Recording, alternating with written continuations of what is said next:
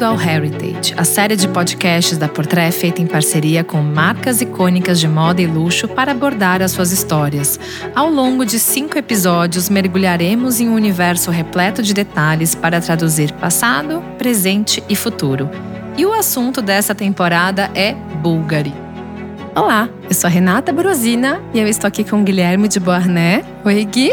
Oi, Ré. E nós estamos juntos novamente por um motivo muito especial, certo? Muito, muito, muito especial. Um episódio que ninguém esperava, mas que todo mundo precisava. Com certeza. Para quem acompanhou desde o episódio 1 a série Heritage dedicada a Bulgari, nós fizemos um apanhado muito especial também sobre toda essa história da marca, né? Sim, para quem uh, perdeu ou não lembra, a Bulgari está comemorando muitas coisas em épocas recentes. Esse ano foram 75 anos do icônico design serpente e ano que vem a Bulgari comemora 140 anos.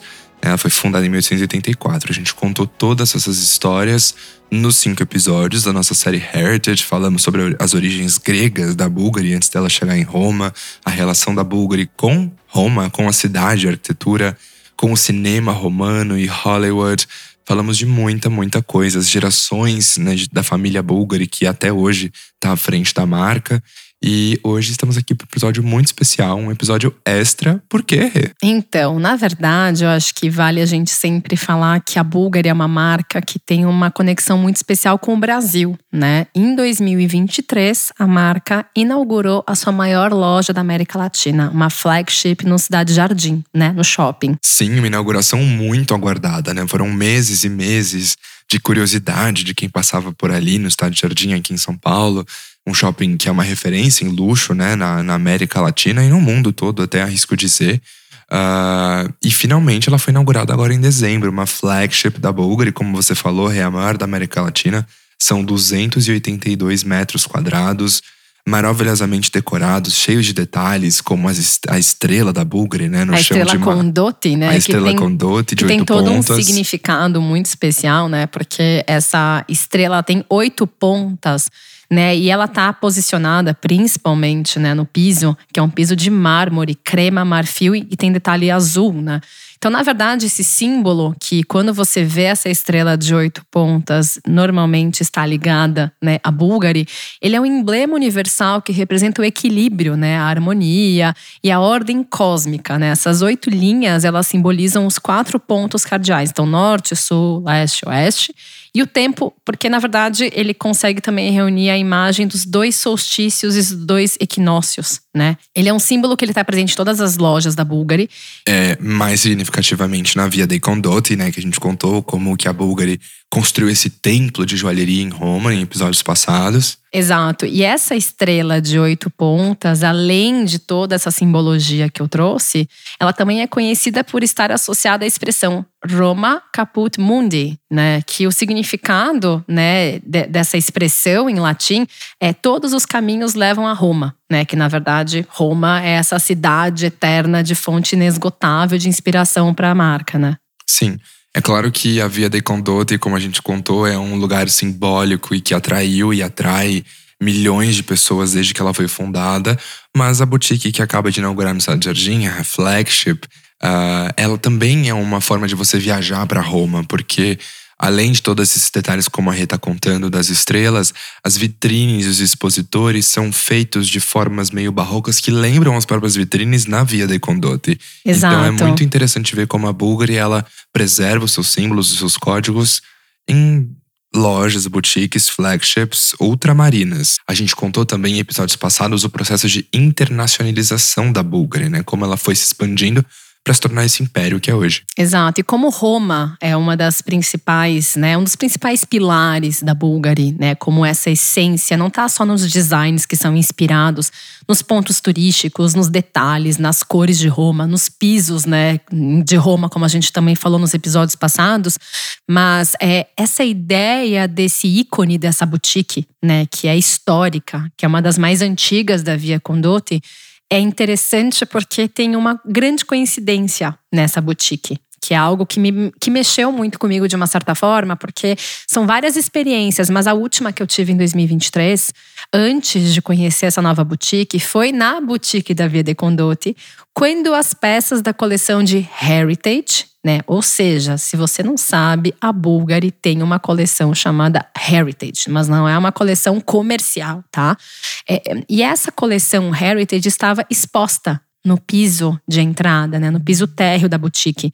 E você passa por lá e você consegue ver essas, esses, esses, essas joias que elas são, que elas foram produzidas entre as décadas de 60 e 70 e que de uma certa forma são os verdadeiros tesouros desse arquivo da Bulgari, né? É, só para o pessoal que está escutando entender, uh, o Bulgari Heritage ou também o Bulgari Historical Archive é, é uma coleção que a Bulgari mesmo, desde os anos 90, uh, trabalha para construir cada vez mais. Eles compram de volta peças icônicas, antigas, que eles venderam para clientes ou produziram em décadas passadas. Eles têm até mesmo pratarias originais do final do século XIX que o Sotirius Vulgaris ainda produzia, né, o fundador da Bulgari. Então, de fato, é um arquivo histórico mesmo das peças originais, icônicas, históricas que eles produziram e venderam e depois recompraram a partir dos anos 90 de volta e que, para a felicidade dos amantes de moda e joalheria, estão expostas. É claro que não são todas, porque são muitas, mas existe uma rotatividade de exposições,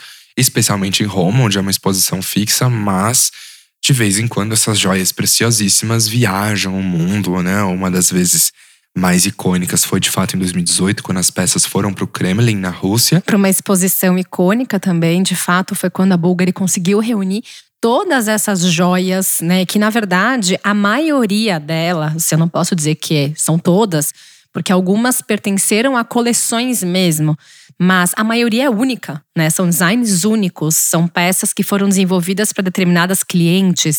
É, então, assim, foram peças encomendadas, né? E se a gente for olhar bem, quando a gente falou lá atrás sobre essa inspiração na Dolce Vita, das pedras coloridas, da forma com que a Bulgari conseguiu trazer toda essa transformação para a joalheria, principalmente, né, para essa, essa imagem de contraste ao monocromático francês né, estética francesa para a joia, é, a Bulgari se tornou um ícone. E não é que essas joias elas ficam presas né, num cofre inacessível. A Bulgari tem prazer de levar essas joias para o mundo conhecer. Então, da mesma forma que a Bulgari levou essas joias para o Kremlin em 2018 na Rússia, essas joias, não todas, né, uma seleção de joias está agora no Brasil, né? Justamente para você que quer conhecer muito sobre esse espírito, os designs, as inspirações, essa joalheria composta por muitas cores, elas estão expostas nesse espaço. Então, por isso que é, essa, essa entrada nessa nova loja me fez meio que quase viajar para Via de Condotti, sabe? Sim, é, a Bulgari está no Brasil oficialmente há mais de uma década, né? Ela chegou no JK em Guatemi em 2012 e foi uma abertura super bem sucedida. As pessoas, acho que o Brasil tem um carinho enorme pela Bulgari, acho que tem muito a ver com também o nosso espírito brasileiro. Nós tivemos grandes brasileiras que consumiram Bulgari, a gente vai falar sobre uma delas muito importante aqui nesse episódio.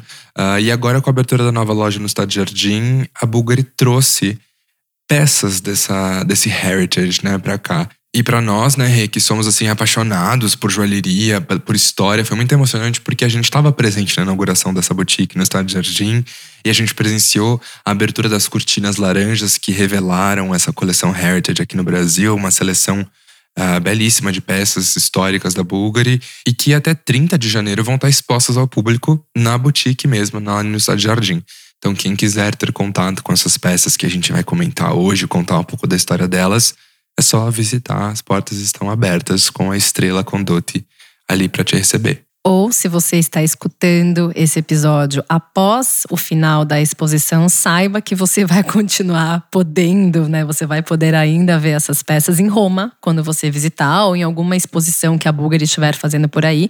Porque eu acredito que é isso. Quando a gente fala sobre o passado, né, muitas vezes a gente pensa que muita coisa tá trancada, as sete chaves, né? Ainda mais quando a gente fala de joia, né? Pedras preciosas. Insubstituíveis. Exato. E aí, quando a gente se depara com essas joias que têm um peso histórico assim, realmente importante, porque se a gente for pensar, elas foram criadas num período é, que, que ele representa, assim, até um pouquinho antes, né? Quando eu falo década de 60 e 70, foi quando essas peças foram né, executadas, mas antes disso, ainda mais quando a gente fala da Bulgari, né? O período entre a década de 50 e 60, ele é caracterizado, né, na moda e na alta joalheria como a revolução colorida.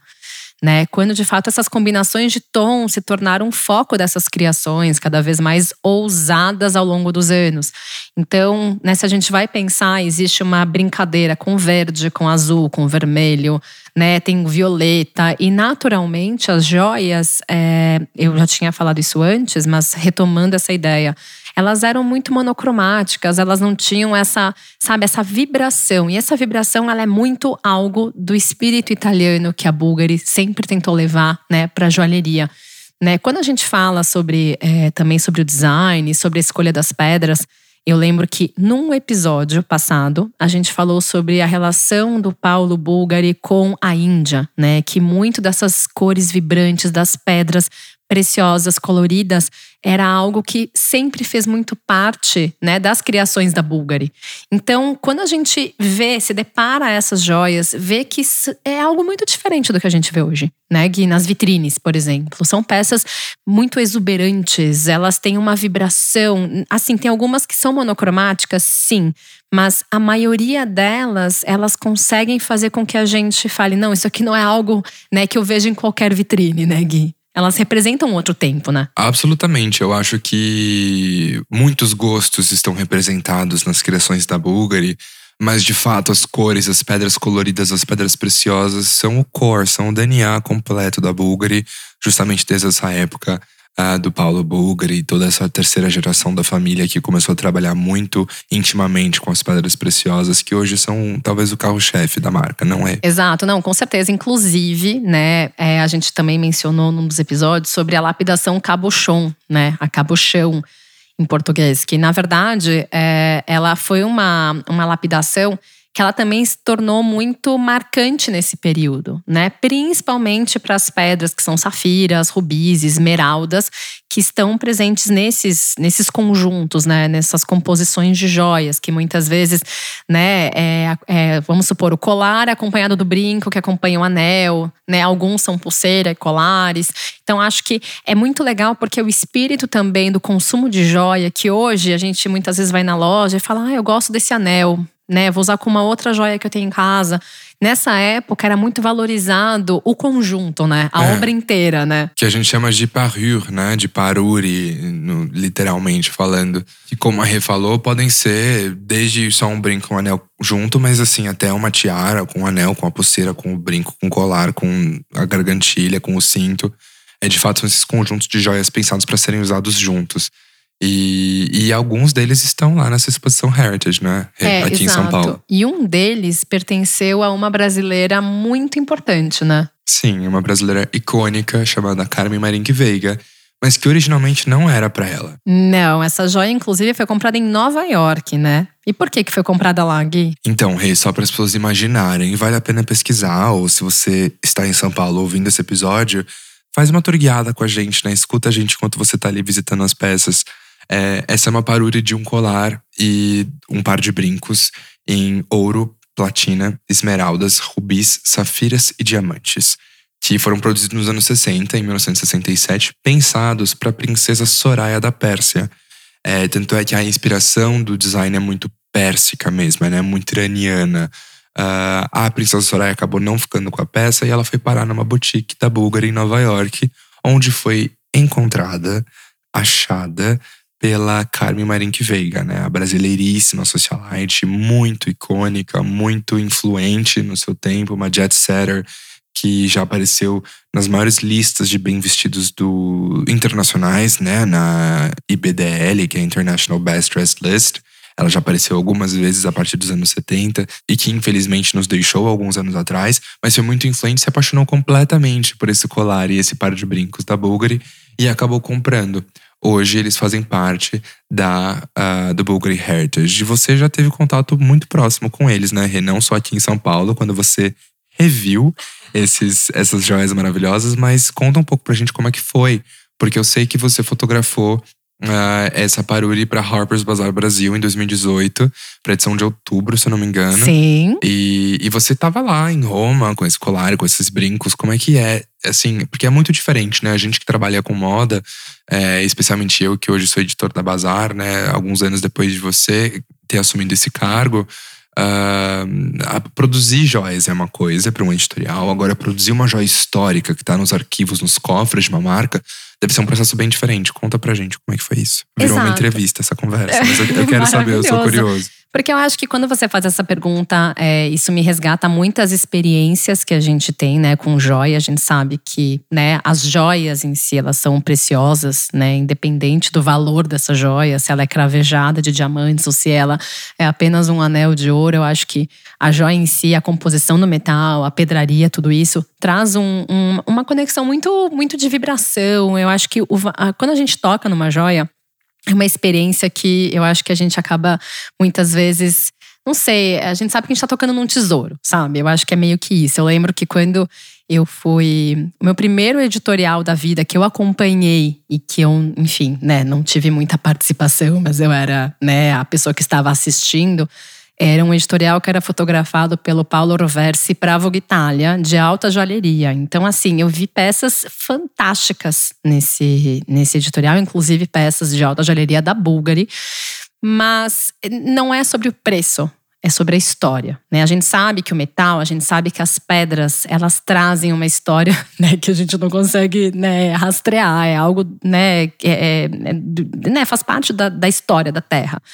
E, e, eu acredito que quando eu fui conhecer essas joias, e elas não ficavam no mesmo lugar que hoje elas se encontram na área de exposição dessa boutique da Via Condotte, ela ficava num espaço que ele é, se chama Domus, né? É o segundo andar, onde vão os melhores clientes, e tem uma ala de exposição com várias vitrines.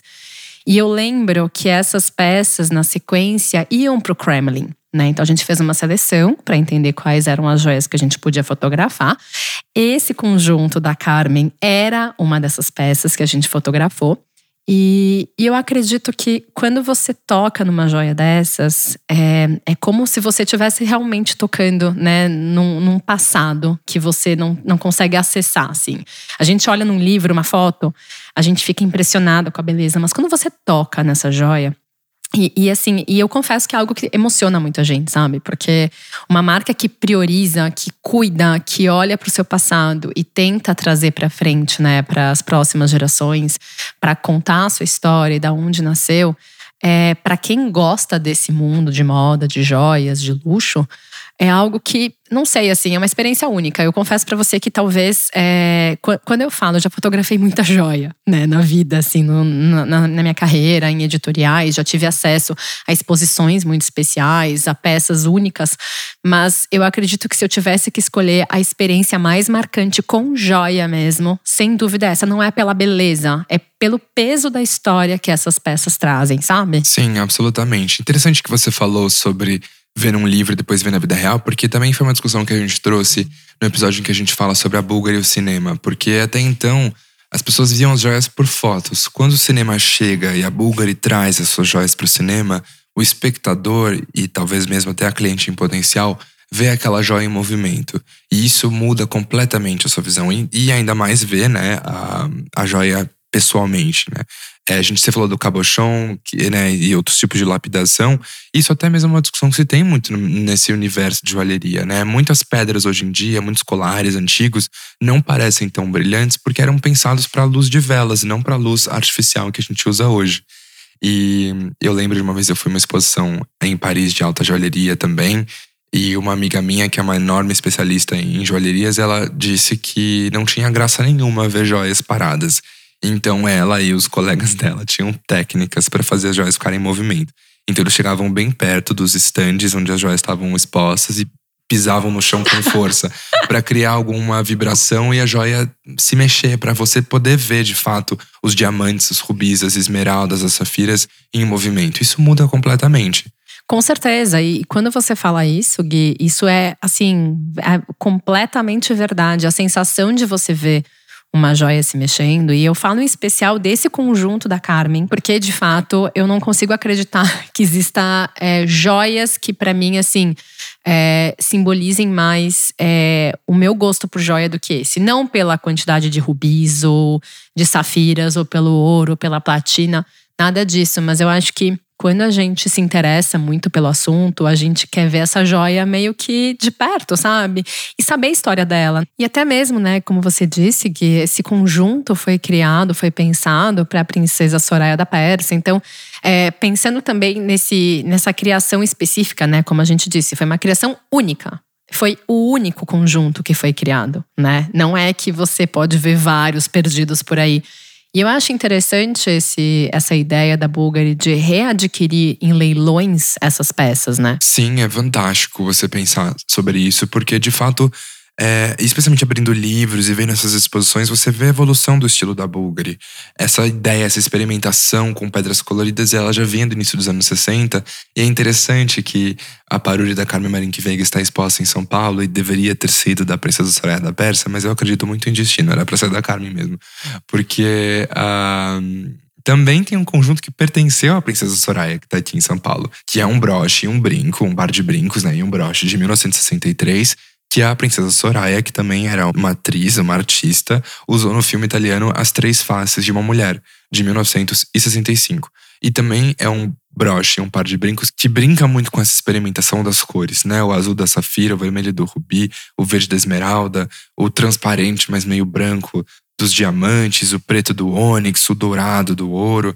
É, isso de fato foi um movimento que a Bulgari adotou muito nos anos 60. E é interessante ver isso porque, além da parure da Princesa Soraya do filme, que ela usa no filme, e a parure da Carmen Marinque Veiga, também tem um colar muito importante para a Bulgari dos anos 70 que estrelou uma campanha nos anos 70. Ele está aqui exposto em São Paulo. Uh, então você vê esse conjunto né, de anos 60 anos 70 de mulheres incríveis, peças históricas, pedras preciosas raríssimas juntos. Então, assim, de fato, é um, é um compilado de referências culturais, históricas, é, estéticas ali na sua frente. De fato, é, é, um deleite, como a gente estava falando aqui no off da gravação. Exato, exato. E, e junto, né, essa seleção tem uma um, um, dos ícones, né, da Bulgari. Na verdade, a gente está falando de designs muito específicos, né, como você trouxe o conjunto da Carmen, que foi feito para a Princesa Soraya, e também teve, de fato, né, o Paruri da Princesa Soraya. Mas é, lembrando que o Nicola Bulgari, um grande colecionador de moedas, ele criou em 1966 né, a coleção Monete. E para essa coleção de Heritage também há um conjunto Monete, certo? Um colar, bom, ostensivamente maravilhoso, é, grandioso mesmo, uh, que pertenceu à baronesa de Porta Nova, esposa do milionário flamboyant, o barão Henrico de Porta Nova. É, na verdade, é uma joia que também diz muito sobre a evolução de estilo da Bulgari, porque ela é uma joia conversível, digamos assim. Ela pode ser usada como bracelete, pode ser usada como colar. Ela é feita com ouro em três tons e moedas britânicas com rostos de monarcas ingleses. E como você falou, o Nicola Bulgari era um numismata, um apaixonado por moedas. E no colar você vê tudo isso, né? Você vê é, a paixão dele pelas moedas, você vê o trabalho da Bulgari com o ouro, né? São três tons de ouro, então as cores voltam nessa referência.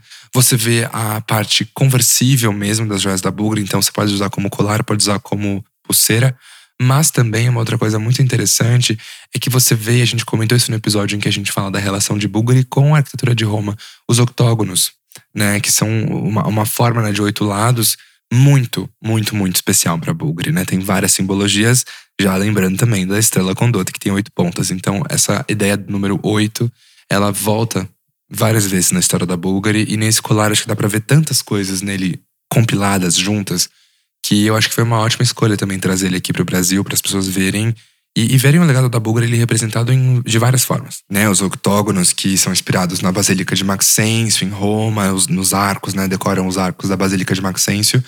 E além de tudo isso que eu falei, também a corrente desse colar chama-se gourmette, uh, que é um estilo de corrente que a Bulgari começou a produzir nos anos 30 e anos 40 e que era um favorito, né? Esse tipo de corrente toda trançada era um favorito da atriz Anna Magnani, uma super estrela da Dolce, do período da Dolce Vita italiana no cinema, da Tinentità, como a gente também conta no episódio sobre isso.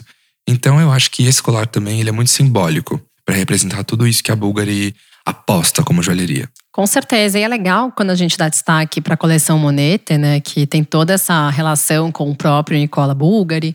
É, é, que na verdade não é uma coleção é, tão, como é que eu vou dizer, tão presente no nosso dia a dia quanto uma B-Zero One, quanto uma Serpente, quanto uma Divas Dream. Mas é sempre bom a gente lembrar que a coleção Monete, ela foi uma das preferidas de muitas celebridades. Então, desde Elizabeth Taylor, que era né, uma grande cliente de Bulgari, Andy Warhol, que era um outro grande admirador, que inclusive para ele uma boutique da Bulgari era quase que um passeio por um museu de arte contemporânea. É, também a própria Grace Kelly, a Jane Fonda, a Bárbara Sinatra também, que era uma grande consumidora. Então, é, quando a gente fala sobre esses ícones né, da Bulgari, que muitas vezes não são tão de fácil acesso por não serem tão comerciais né, no mundo inteiro, mas que elas ficam muitas vezes concentradas né, em algumas boutiques muito específicas, é legal quando elas de fato estão aqui, né, fazendo parte de uma coleção tão importante, né? Sim, absolutamente. E para complementar tudo isso, também veio aqui para o Brasil um colar, um conjunto também super precioso de um bracelete e um colar uh, de 1971 que pertenceu a uma cliente florentina de uma família italiana muito rica chamada Mondadori. Uh, esse colar também é uma joia conversível, ele pode ser usado tanto como colar quanto como broche, né? Só o pingente dele como broche. E ele é todo feito, rei, em madrepérola, lápis lazuli e diamantes. E o bracelete também é feito nos mesmos materiais.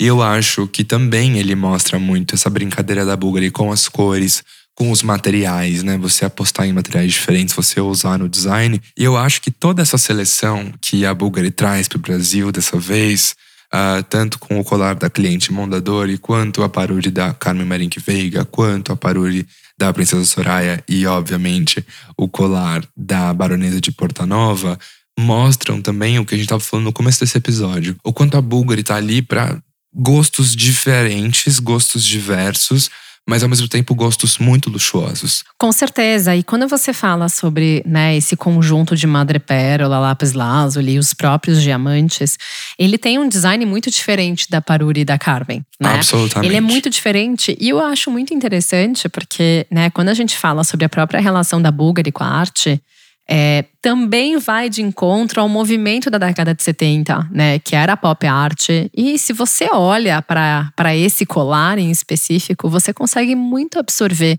essa energia, né, essa vibração desse período tão interessante, tão diferente para a arte, né, enfim, para o comportamento também e também o olhar, né, dessa, dessa arte norte-americana né? Então, assim, a, a Bulgari também estava de olho nesse comportamento que saía um pouco né, da, da, do território italiano, né? E muito interessante você comparar esse colar que a gente está falando, né, de, de lápis lazuli e madrepérola com o colar da Carmen, né, a parure icônica colorida da Carmen. Porque reza a lenda e é uma lenda confirmada, então não é uma lenda, é um fato. Ixi, não é lenda, viu, gente? É, é um fato mesmo. Que a Carmen teve um colar idêntico, mas em outros materiais. Ao invés de ser madrepérola e lápis lazuli, era em olho de tigre e ônix preta. E ela tinha uma versão desse colar que hoje está numa coleção privada em Miami. Quem sabe um dia a gente vê ele no Bulgari Heritage também, né, Rê? Não, exatamente, Gui. A gente com certeza vai ver. E o que eu acho interessante é que agora, pensando alto, sabe? É, a Lucia Silvestre, ela se inspira muito, né? A Lucia, é, ela é a diretora criativa de joalheria da Bulgari. E volta e meia a gente consegue ver que existe muito dessa influência. Né? De fato, essas peças de coleção de heritage, elas foram, né? Elas ainda são, né? Na verdade, importantes capítulos na história da joalheria, né? Eu acho que até quando você me perguntou lá atrás sobre como que foi, né, encostar nessas joias, eu acho que talvez é interessante porque é quando você toca num pedacinho da história das joias, sabe, da joalheria mesmo, saber que muitas pessoas se inspiram, vários diretores criativos, que a própria Lucia traz isso ainda para suas criações de alta joalheria, quando a gente vê aquelas gemas com a lapidação cabochon também, a gente sabe que isso está muito é, vinculado né, a esse espírito de quando a Bulgari lá atrás trouxe esse tipo de corte, né, que é uma lapidação que mantém o máximo da pedra né, sem tirar muito, fazer muitos cortes, desperdiçar muita pedra. Então, é aquele formatinho, né, oval, né? Não é nem oval, mas é um formatinho mais arredondado, né? Então, eu acho que é, é, muito, é muito legal quando a gente consegue saber que essa história ela é preservada, né? Muito, seja através de exposições ou através de informações no site da Bulgari também, que tem muitas histórias, ou em publicações, né? A Bulgari também colabora muito com editoras para publicar livros, tanto sobre catálogos de exposição quanto sobre a sua própria história. A gente mesmo vive cercado de livros da Bulgari, uh, com imagens maravilhosas. Eu acho que, que a Bulgari tem um carinho com o heritage deles, né? Com os arquivos históricos deles que não faz bem só para eles, né? Como você falou, a Lutia se inspira muito também no que ela vê nos arquivos, mas isso inspira o público também, uh, inspira a vontade não só de comprar um produto, mas também de conhecer, de, de fazer parte daquele universo. É, exato. E eu acredito que é isso, assim. Se você estiver com planos de viajar a Roma, saiba que essas joias, elas podem estar na Via de Condotta se elas não estiverem viajando pelo mundo, né? Se não, até dia 30 de janeiro elas estão aqui em São Paulo. Com certeza, para você ver bem pertinho de você se você mora em São Paulo e se você estiver em São Paulo, saiba que elas estarão na boutique esperando por E esse é o nosso episódio extra sobre a Heritage Collection da série Heritage. Nossa, Heritage, Heritage, né, Gui? Ai, é porque é bom, né? Tudo que é bom tem que vir duas vezes. É, com certeza, Gui. E é uma coisa que é legal, porque assim como a Bulgari gosta de contar a sua história, a gente também gosta de contar, né? Sim, e o ano tá acabando, mas a vontade de contar mais histórias só cresce, né, Rê? Com certeza, ainda mais que 2024 é o ano de comemoração de 140 anos da Bulgari, né? Sim, tem sempre muita história para contar. Do dia que o Sotírio Vulgaris, ele era Sotírio Vulgaris, né? Sim, um grego que fundou a sua primeira loja lá em Nápoles. Exato. Então, se você não está por dentro dessas informações, volte alguns episódios, né? Sim, e escuta e compartilha. São histórias para contar e recontar um bilhão de vezes. Com certeza. Obrigada, Gui. Obrigado, Rê. Foi uma jornada assim brilhante falando de joias. Nossa, com muitas safiras, esmeraldas, muito ouro e diamante, né? Do jeito que é bom, bem nababesco e babilônico. Ai, eu adoro rubi. Até mais, Gui. Até. A mixagem e a masterização do The Heritage são do Edu César, a trilha sonora do The David Roy Collective, a edição do Arthur Canto e a direção é do Alan Eliezer.